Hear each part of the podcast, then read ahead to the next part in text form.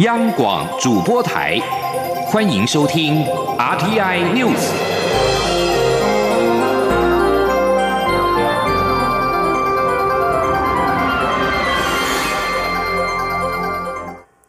各位好，我是主播王玉伟，欢迎收听这节央广主播台提供给您的 RTI News。今天是二零一八年十一月十二号，新闻首先带您关注。环保团体在二十四号九合一选举前，一连三个周末在台北、高雄、台中接力举办的反空污大游行，十一号在高雄登场。南部反空污大联盟，并且提出四项诉求，包括了在高雄市政府应该立即订定生煤管制自治条例，限定发电厂、石化厂以及钢铁厂的生煤使用量。第二，台电新达燃煤电厂今年十一月底因除役改为天然气厂。大林电厂、中油大林厂以及中钢生煤使用量应该从明年起减煤两成。中钢应于二零二零年前将压炼制成改为天然气等等。第三，立即修正空污法，删除移动污染源换固定污染源的条文。第四，则是反对中油叶阳石化厂在高雄设厂。对此，行政院环保署具体回应环保团体所提出的四项诉求，包括将督导高雄市政府务实达成年度空气品质改善目标；台电新达电厂四部燃煤机组将先后在二零二三年到二零二四年除役；空污法修正内容已将移动污染源抵换减量的限制条件纳入考量等等。而经济部则是表示，国营企业对空污的影响不大，不过还是会要求国营企业改善空气品质。另外，经济部也会协助企业将燃油锅炉改成燃气。而针对中油叶阳石化设厂扩张案，经济部表示，此扩张案已经完成健康风险因子的评估报告。报告显示，制成所排放的空气污染物质会增加风险几率极小，小于百万分之一。而为了以行动力挺高雄反空污大游行，国民党高雄市长候选人韩国瑜十一号下午选择留在高雄，让国民党规划六都候选人在二十四号九合一选举之前合体在台北市造势的计划破功。不过，由于旧空屋以及拼经济是韩国瑜这一次参选高雄市长最重要的诉求，因此韩国瑜在昨天下午一现身游行队伍，人潮就挤得水泄不通、寸步难行。而最后，包括了国民党台南市长候选人高思博、屏东县长候选人苏清泉也勉力挤进队伍，与韩国瑜合体之后，韩国瑜表示，这个南台湾的空屋已经到了非出重拳来整治不可的程度。韩国瑜说：“因为我们高雄的空气，高雄人已经受不了了。我们希望把高雄人对空气污染的怒吼喊出去。我现在不是光高雄，整个南台湾，你看南台湾的空气污染已经到了不重视它、不出重拳去解决它是不行的了。你像这样的状态的话，老百姓过日子都这么辛苦，怎么样去改善经济，让观光客、投资客进来？没有办法。所以这个空气污染，非要严格的面对它、解决它不行。”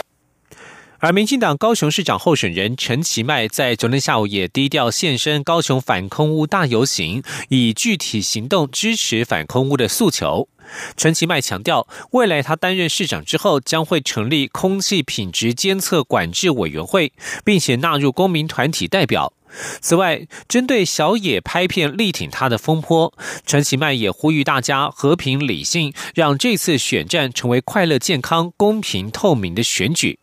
今天，央广记者吴丽君的采访报道：南部反空污大联盟举行的反空污大游行，十一号下午在高雄盛大登场。民进党高雄市长候选人陈其迈也以个人身份低调现身游行队伍，以具体行动支持反空污的诉求。陈其迈说：“那未来我担任市长，我也会成立空气品质监督管制委员会，由副市长来整合各局处，那也会把我们公民团。”团体的代表纳入空气监督委员会里面，然后我们把所有的资料全部都公开。那空污防治的政策，我们也要求民间团体共同来参与，让我们高雄的空气能够变得更好。针对作家小野以台北市长柯文哲竞选办公室总干事的身份拍片力挺陈其迈引发的文化门神风波，陈其迈也在受访时呼吁大家和平理性，不要用过激的言论、歌曲或其他肢体语言激发社会不必要的对立，也希望这场选战成为快乐、健康、公公平、透明的选举。陈其迈说：“让这个竞选过程里面。”能够成为一个快乐、健康、公平、透明的一个选举，不要在网络上对支持我的一些文化人或者是其他的支持者做一些抹黑或者是人身攻击，这样都会激发不必要的社会对立了哈。我觉得我们台湾民主好不容易走到这一天，也享有百分之百的言论自由，也希望大家要彼此尊重，啊，也要彼此冷静。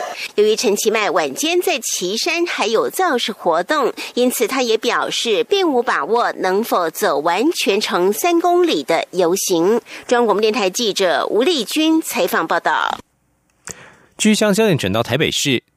台北市公办证件发表会十一号下午登场。台北市长柯文哲说明他对两岸关系的看法。他表示，身为台北市长，应该以人民的福祉为最优先，不应该把自己的意识形态加到别人头上。他认为，台湾要思考如何在未来的国际现实当中务实处理问题，因此他不乐见两岸关系越来越紧张，并认为民间及城市的交流还是要维持。前的记者欧阳梦平的采访报道。柯文哲的两岸一家亲在台湾社会引发正反不同的看法。在十一号举办的台北市长选举公办证件发表会中，他没有再提到这个词，但花了相当长的时间说明自己对两岸关系的看法。柯文哲指出，台北举办世大运的目的就是争取台湾最大的国际生存空间，让台湾走出去，让世界看见台湾。两岸关系也是一样。柯文哲表示，他虽然是二二八受难家属，有自己。的想法，但一旦当台北市长，就要谋取最大多数市民的最大福利，而不是把自己的意识形态加到别人头上。如果把人民的福祉当作第一优先，中央及地方，甚至蓝绿之间，都不应当有太多不同的意见。如果有这种务实与对话的精神，可以少掉很多问题。柯文哲认为，未来十五年中美对抗的国际局势已经形成，台湾要思考如何在这种现实状况下务实处理问题。也因此，他不乐见两岸关系越来越紧张。他说：“所以民间交流、城市交流这种城市还是要维持的。大家都知道，陆客不来台湾对台湾的经济有些影响，但是陆客不来，如果是中国政府哦用禁止的手段，那还好办，透过谈判的手段可以去处理。”但是，如果是大陆人民对台湾不喜欢而不来，那才是严重。所以，如何增加两边之间的善意的交流，这非常重要。柯文哲并重申他的四个互相，但也表示没有人会把自己全部的未来都压在别人的善意上，所以该做的准备还是要做，包括经济与国防力量都要维持一定水准。中央广播电台记者欧阳梦平在台北采访报道。而在昨天台北市公办证件发表会当中，五位候选人，国民党的丁守中因为在凯道举办造势活动而缺席，而其他四位都到场发表意见。民进党候选人姚文智在发表会当中持续炮轰现任市长柯文哲，除了质疑他在政治现金仪式上说谎之外，也痛批他视法律于无物，作为比国民党还要国民党。姚文智在第二轮发言，则是说明自己的各项政见，包括了大巨蛋问题的解决、淡水河岸的改造、社子岛的开发以及都市更新的推动，并且强调他都准备好了。过去在台湾的选举当中，高政治资本或是高媒体曝光度的候选人帮忙跨级跨区辅选，这种母鸡带小鸡，不仅能够炒热选情，也有团结支持者的效果。不过今年蓝绿母鸡的身世有别，也使得母鸡不再是票房保证，这连带使得联合竞选的操作模式与强度出现差别。国民党辅选人士认为，韩国瑜的韩流外溢效果可以全面拉抬选情，而民进党的辅选人士则认为，高人气固然能够带动情绪，但是政见牛肉才是把热情化为选票的关键。前天记者肖兆平的专题采访报道。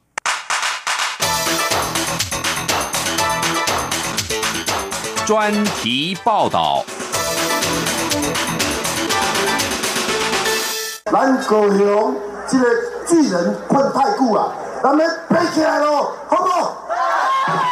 这是国民党高雄市长候选人韩国瑜，但这造市场不在高雄，而在云林。国民党靠韩国瑜的高人气，全台走透透，为党籍候选人站台浮选。国民党文传会副主委黄子哲认为，韩流的外溢效果已经出现。他说：“你看，事实上很多县市的候选人，国民党的。”也邀请了这个韩国瑜去帮他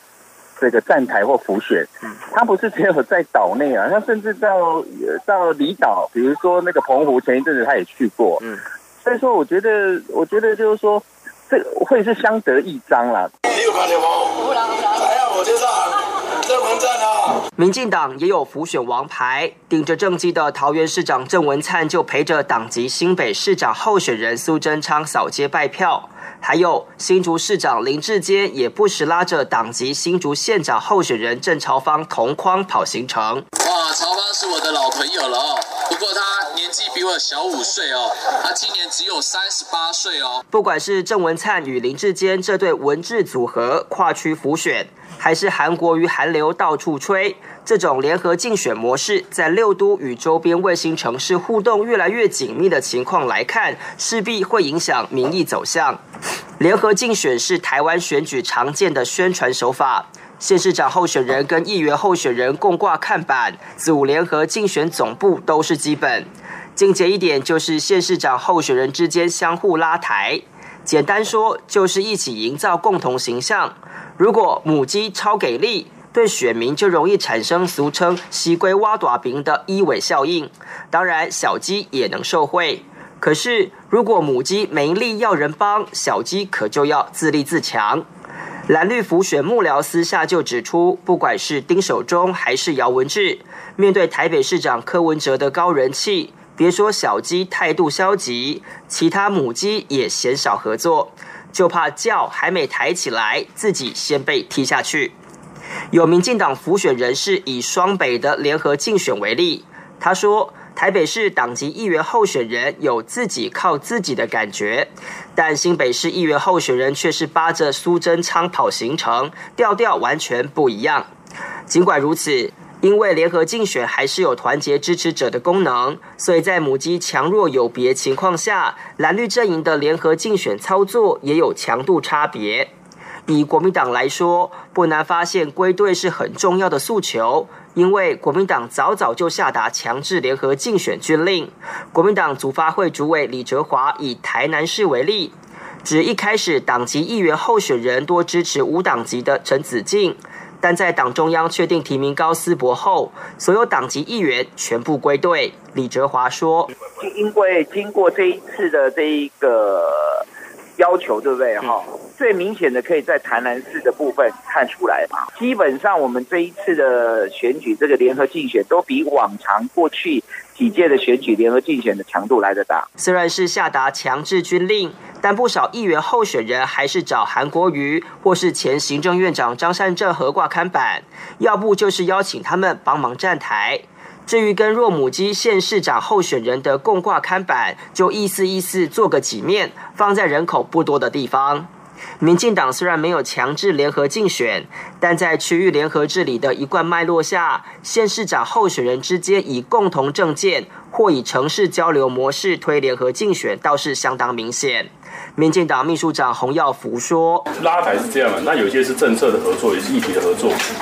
有些造势性的合作，像中部也弄得很好，嘉龙也都是像彰化、南投，他们都是在在合作。”没什么问题啊，只是说本来联合竞选要看议题，也不是随随便便的就合作，总是要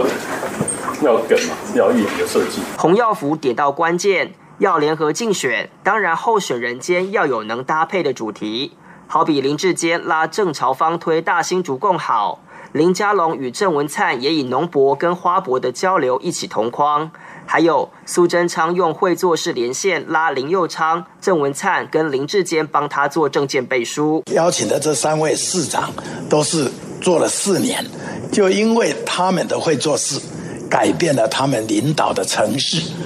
就是借由三位市长的会做事，来让市民选择会做事的苏贞昌。当然，国民党也知道要搭配主题，只是候选人之间不是各有想法，就是政见无法配合，只好靠新北市长候选人侯友谊跟高雄市长候选人韩国瑜的高人气到处拉台。像日前国民党在台中刚落幕的六都合体万人挺宴造势活动，就成功炒热选情。只是国民党以政见作为联合竞选的案例，大概就属强调交通建设的宜花东、花木兰连线。国民党党主席吴敦义说：“交通上已经做好一些准备了，这个我们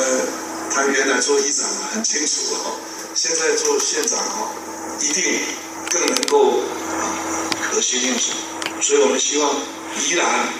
花莲、台东这个连线。”能够统统打赢。虽然民进党现任首长林佑昌、郑文灿、林志坚、林佳龙等都有跟党籍县市长候选人连线站台，但似乎仅桃竹地区运作的最好。外界认为跟选情紧绷有关。党内辅选人士表示，原本确实是希望透过各首长的政绩全面拉抬周边县市，但因为几个关键县市陷入苦战，只好变成各忙各的选举。绿营地方辅选人士坦言，韩流确实炒热地方选民情绪，但韩流只有人气，并没有提出可行政见，且地方选情不见相同，因此声势能否化成选票，他持保留态度。蓝绿两大阵营的联合竞选模式虽然不同，但都有母鸡强弱有别的现实状况。一个比较是以人气带动团结，一个是以政策串联共同治理作为主轴。谁的打法能获得选民青睐，就看选民选票怎么盖。中央广播电台记者肖兆平专题报道。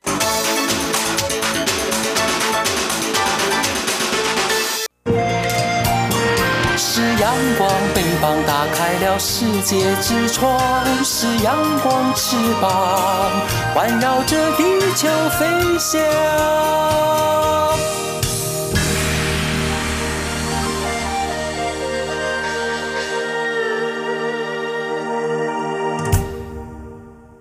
各位好，我是主播王玉伟，欢迎继续收听新闻。台积电创办人张忠谋将代表蔡英文总统出席今年的亚太经济合作 IPEC 会议。蔡总统十一号邀请张忠谋一起透过脸书直播，分享他在行前的准备与心情。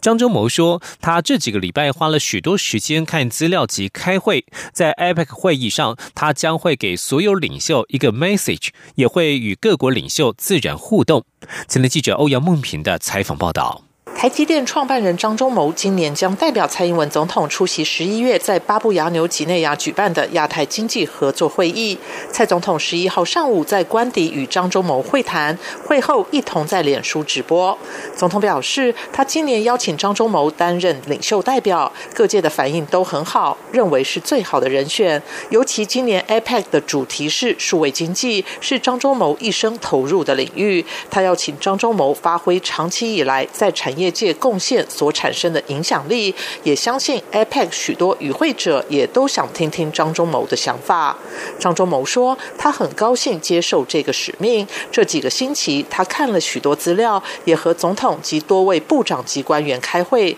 届时在 APEC 会议上，他会给所有领袖一个讯息，也会与各国领袖自然互动。他说：“到了那个 APEC 会的时候嘛。”我会有一个 message 给这个所有的领袖，啊，那个 message 我想我明天记者会的时候，也许会比较，呃，再讲的多一点。那我也会除了这个 message 之外，我也会跟啊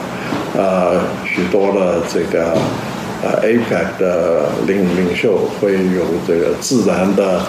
呃互动。总统说，张忠谋坚持要进入领袖代表的情境，他则坚持张忠谋要进入领袖的情境。所以今天只有他与张忠谋两个人开会。他希望透过张忠谋能够完整传达他对 APEC 的期待以及想表达的声音。总统说。今天就是只有我们两个要来谈一下，那主要的就是说，我要把我对 APEC 的感觉，我对这个 APEC 的期待，还有我想表达的这些呃声音或者是我们的意见哈，能够透过我们张创办人呃，能够在这一次的这个 APEC 会议里面，可以呃有一个完整的呃表达。总统称赞张忠谋非常细心、仔细，也非常用功，并表示这么成功的人面对任务时，在准备工作上所花的心血也令人敬佩。总统说，张忠谋也有许多自己的想法，由他来代表参与 APEC 是整个国家的荣幸。中央广播电台记者欧阳梦平在台北采访报道。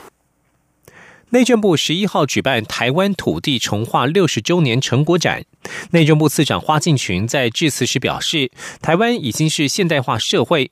不管从正义的角度，或是从利益分配、环境保护、历史文化等角度，土地重划工作都可以做得更精致。未来不管是中央或地方，都会努力达成这些人民所期待的价值。前记者欧阳梦平的采访报道。台湾推动土地重划至今已经六十年，内政部特地在十一号举办成果展，展示首次办理的重划区到目前还在开发中的重划区开发成果。重划区在重划前后的城乡风貌变迁，以及土地重划目的从改善生活环境及土地活化利用，到现在注重开发方式对环境及历史记忆冲击的转变。内政部次长花敬群表示，土地重划不仅让台湾脱胎换骨，也带动。城市经济发展，提供更现代化的生活环境。他并指出，展望未来，国际竞争越来越强大，如果没有土地重划这样重要的工作当基础，手脚会很难施展。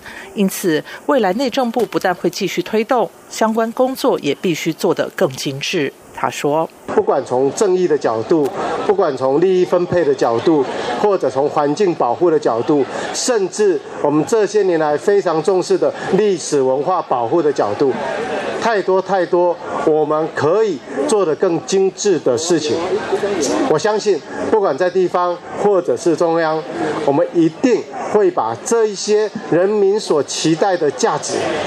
继续努力把它做好。”做到位，做得更精确。内政部也表示，由于土地取得的公益性、必要性及政府决策做成的正当程序等价值逐渐受到重视。未来内政部会持续以强化公民参与、活化土地以及生态永续发展的概念，精进土地开发利用方式，并持续引进新资讯技术，使各项地政业务更完善、更便民。另外，租赁专法已经在今年六月正式上路。花建群指出，地方工会，特别是六都的工会，都将陆续在这两个月成立。全联会也会在明年农历年前后到位，将使地震工作与人民居住及财产营运管理更深一层衔接。中央广播电台记者欧阳梦平在台北采访报道。关心译文消息。在台湾乐迷千呼万唤下，当红指挥大师杜达美首度协同柏林爱乐今年访台，这次还将首度南下高雄卫武营演出，并且开放户外与线上全球直播。杜达美十一号在访台记者会上表示，他知道先前塞门拉图指挥柏林爱乐在台北演出，吸引了许多乐迷在户外欣赏转播。他自己也非常期待，等不及要带给台湾乐迷很棒的音乐飨宴。今天记者江昭伦的采访报道：出身委内瑞拉的知名指挥杜达美，经历去年无法访台的波折后，今年终于有机会造访宝岛，而且还是带着享誉国际的柏林爱乐交响乐团一起登台。这样的组合，即使在国外也不容易碰得上，尤其还将成为第一个在高雄卫武营演出的国际乐团，令台湾古典乐迷相当兴奋。柏林爱乐曾在指挥塞门拉图的带领下四度访台，这四次所造成台湾乐迷的痴狂轰动，更引起英国 BBC 电视台的注意。随团全程记录拉图与台湾乐迷的互动，有感于台湾古典乐迷的热情。十一月十四号卫武营的演出，柏林爱乐数位音乐厅也决定线上全球直播。户外也将同步实况转播，让南台湾的乐迷近距离感受杜达美指挥天团的音乐魅力。对于这次能够与柏林爱乐来台巡回演出，杜达美也很期待。I love Simon, you know, he is, I have to say, he's like a father.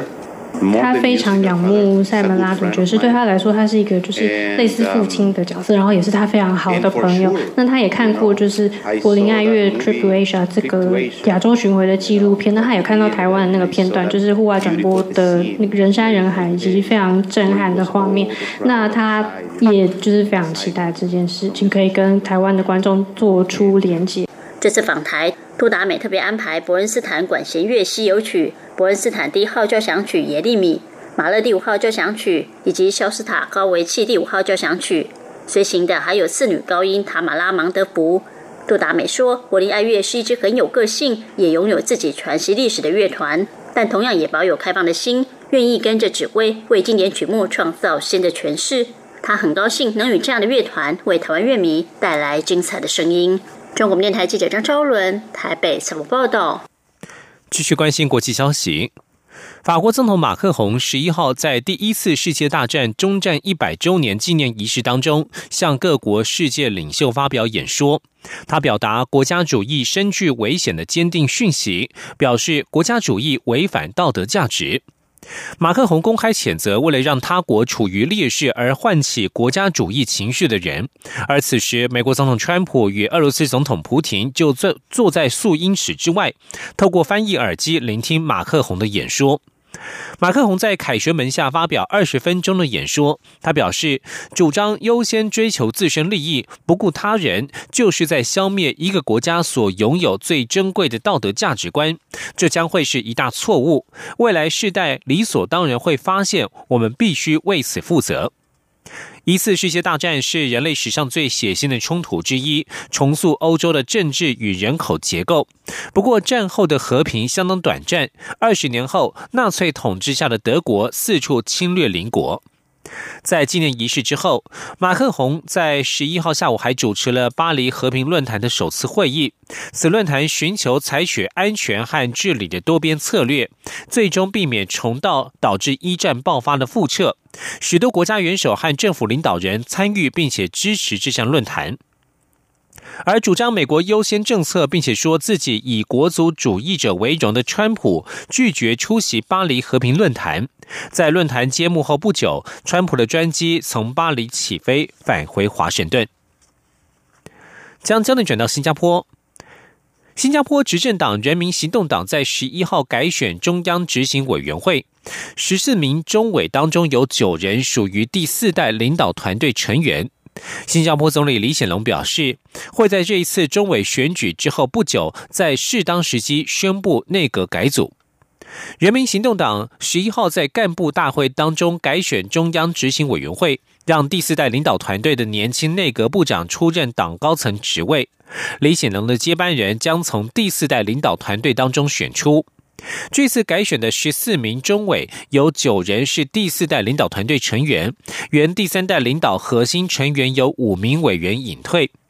值得注意的是，被视为总理接棒热门人选的财政部长王瑞杰、贸工部长陈振声与教育部长王以康都顺利入选。李显龙在